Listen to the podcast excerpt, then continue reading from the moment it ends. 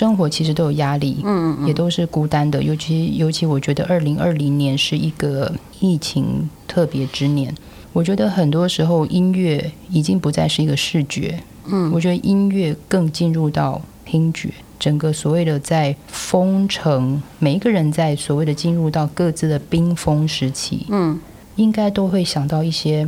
那我现在音乐的使命感到底是什么？歌唱的使命感是什么？那在这一项大家全部都停滞的时候，你自己在独处的时候，有想到关于歌唱使命感，在就是在你现在这个阶段对你的意义吗？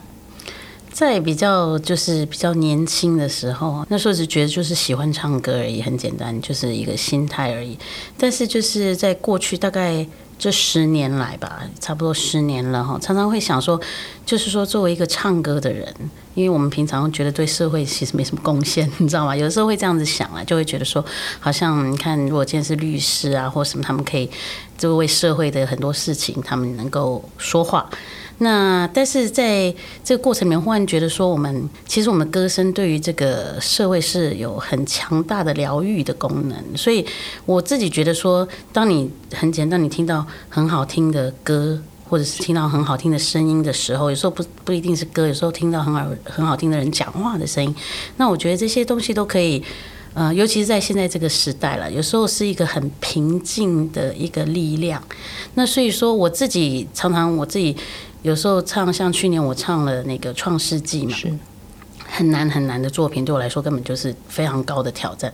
可是，在台上那个 moment，你会觉得说啊，我今天很荣幸站在这里唱歌。为什么？因为我知道底下的人会因为这个音乐而受到很大的鼓励或感动。我不知道，但是十个人里面，如果只有两个人或一个人能够这样子，我就觉得我对这个社会是有很大的贡献。这样。我觉得，特别是呃，最近就是台北爱乐都会有一些所谓的线上音乐会，对对对，特别特别是在神剧的这个剧目上面，我们都可以看到，就是慈音你的歌声，对，他们 把这个很多年以前的那个我们唱以利亚这些都都拿出来，对。一些时候在探讨所谓的歌乐艺术的时候，都比较着重在于歌剧跟艺术歌曲。对，我想知道一下，说特别你现在在回顾、在看，就是陪我们一起在线上看这些所谓的神剧的音乐的时候，你觉得它所释放出来的信息，或者是你今天看到的对你的感动跟意义是什么？神剧这件事情，因为神剧基本上它是关乎到西方基督教的信仰，所以说如果说本身有基督教信仰的人，你跟神剧的距离会很近。那因为我自己从小在教会长大嘛，那所以说这些，因为神剧里面用到很多的经文，或者是它的故事是圣经里面的故事，所以说它这这些呃故事或这些经文跟我自己本身的生命其实是有连接的。所以说对我来说是很很容易能够能够体会他说的这件事情，因为神剧里面大部分就是讲拯救跟。救赎很多时候是这些，还有希望。但是我觉得，对于就是说他本身不是教徒的人来说，事实上，呃，台北爱乐有很多人都不是教徒，可是他们都会很感动。为什么？因为基本上这个讯息都是很明确的，也就是说，神剧这件东西是很多时候你会觉得说人是没有办法。成功的突破一些事情，或是没有办法解决现在的这个困境。可是神剧的这些信息，事实上，它给你一个，就是说你是有希望的。就说人不是你知道，不是永远堕落，或是永远这个世界是黑暗的，没有永远有一个希望在那边。我觉得这是所有几乎是所有的神剧要给的讯息，包括以利亚，包括弥赛亚，包括创世纪，都是一样的。然后我就要再回到一个，因为我就说过，因为我真的很想打包你。好，很想打包你的一些一些所谓的封存上面的，因为我记得我以前有看过一些新闻，就说哇，这个地方的空气特别好，所以商人把这个空气放到罐子里面去，对对对对对，或者是说哇，这个地方是神圣的，所以它的这边的溪水或什么有它神圣的生命水的力量。如果今天你的知识跟你的技巧，嗯，它是可以被保存在罐头里，你知道罐头其实也不大，嗯，所以可见它就是一个精华。嗯，你会希望我们帮你把什么东西保存在里面，封存在里面，让有缘或是喜欢的人去买到，说哇，这是林慈英罐头，哇，打开之后，哇，所以全部只能一句话吗？或就是看，因为他们其实还是可以分很多餐吃吧。我觉得如果说。因为有时候就就声乐技巧来讲，或是就这个比较技巧性的东西的话，我会希望就是这个罐子里面装两个字而已，就是呼吸。因为很多人其实是会忘记呼吸，紧张的时候会忘记呼吸，生气的时候会忘记呼吸。唱歌人也是常常是憋着一口气都不会呼吸。但是上呼吸，不管是在技巧上面，或者甚至是在美感上面，它都必须是音乐的一部分。所以我觉得呼吸是最重要的。所以如果说假定这个是技巧的罐头，那音乐性的罐头你里面会放什么？音乐性我会放分享。就是作曲家写的东西，然后对我来说，我只是一个传递的工具。当然，我会有我自己的想法跟诠释在里面。可是最重要一件事，你是要愿意把这件事情分享出去。所以对我来说，音乐方面，你就是要有一个非常愿意分享的心。对，是。那现在我们等于是说，音乐厅又重新开放，然后又开始要经历到所谓紧张的舞台生活的时候。对，我想问一下哦，嗯，你紧张可以到多紧张？我可以到非常紧张。我人生最紧张的一次演出，其实我第一次跟 NSO 这样讲出来，就是这样，就把自己讲讲成。第一次跟 NSO 演出，那时候是唱马勒四号。然后在那之前，我是就是从来没有跟这么你知道国家的乐团一起工作过。我那个脚，我在台上脚是。两只脚是一直抖，一直抖，一直抖这样子，然后完全停不下来。我自己觉得没有唱的很好了，但是后来说其实不会。可是因为我紧张关系，所以我一直没有办法觉得我自己唱的很好，所以呼吸也是变得很浅，就是各方面，那是我人生在最紧张的一次。那紧张的原因，呃，当然是因为第一次跟大乐团合作。第另外一个原因是因为马勒四号是到第四乐章才有女高音。那我那时候就自作聪明，因为指挥问我说：“你要一直在台上吗？你可以第三乐章再上来。”我那时候想我。以前看 DVD，人家女女高音都从头到尾坐在上面，所以我说我也要从头到尾坐在上面，就就不行。我在上面抖了三个乐章，所以那个是非常非常紧张。嗯，度小节如年，真的很可怕。另外一个会造成紧张的状况，就是如果说你自己知道没有准备好，过去也偶尔会有这样子的情况，就是时间准备的太短了，然后你会觉得说我没有准备好，那个状态也会非常紧张。没有准备好或身体状况不好，这两件事会造成非常紧张。所以，如果说我们今天人家常常会说，呃，食补食疗，或者是说演出前的这个食物，其实对于任何一个要演出人，特别是歌手、特别声乐家，特别特别的重要。对，通常演出前，嗯，你会希望就是你通常你会吃些什么？好，我会先演出前我会，因为每个人体质不一样了，基本上是这样。但是演出前我会第一件事，我先避辣，因为我其实很爱吃辣。我是吃很辣的人，平常，但是演出前一天我就会开始不吃，因为辣会让我的呃胃食道逆流，所以其实最重要就是我吃的东西是要避免胃食道逆流。然后呃，我会尽量吃肉，就是。补充体力前前一天尽量吃吃牛排吧，然后然后吃很其实很多声乐家都会吃牛排，都是演出前一天都吃牛排，然后当天我会尽量不要吃的太太重了太 heavy 的东西，然后如果说是因为通常我们都是会过度紧张，就是会有点紧张，怕体力不够或什么，尤其是如果是演歌剧的话，一演就演很久嘛，所以我们就会准备我啦，我我就会准备能量饮，然后还有那个鸡精，然后最近我觉得很好。的是那个氧气人参，那氧气人参，但是它有一个是加上梨的，所以因为梨本身是可以润肺跟润嗓，所以它是这两件东西放在一起，我觉得那个非常棒，就又氧气又润肺这样。我觉得每个人心目中都有一些所谓神奇的一些食物哦。嗯。那我在这边跟你分享一下，就是有一次傅聪到我那边去练琴。嗯。那通常老一辈的人都说香蕉其实对筋骨不好，嗯嗯，那对筋骨不好，其实所以我们弹钢琴人其实有时候怕手酸手软什么的。所以我们就尽量避免吃，但是很多人又说香蕉其实是可以镇静人的神经。嗯，所以那天送走傅聪之后，我在我的冰箱里面就是看到了那根香蕉。你知道，我那时候真的觉得好像吃了之后可以增加一甲子 的功力，仙丹的。对，所以我也想就是做一些声乐学生问，像你行程这么忙哦，就是又有歌剧又有一些教学，嗯，你一年都还要再开一次独唱会，它这个对你的意义是什么？我一开始接触声乐的时候，一开始学声乐的时候，事实上第一个打动我的不是歌剧，是艺术歌曲，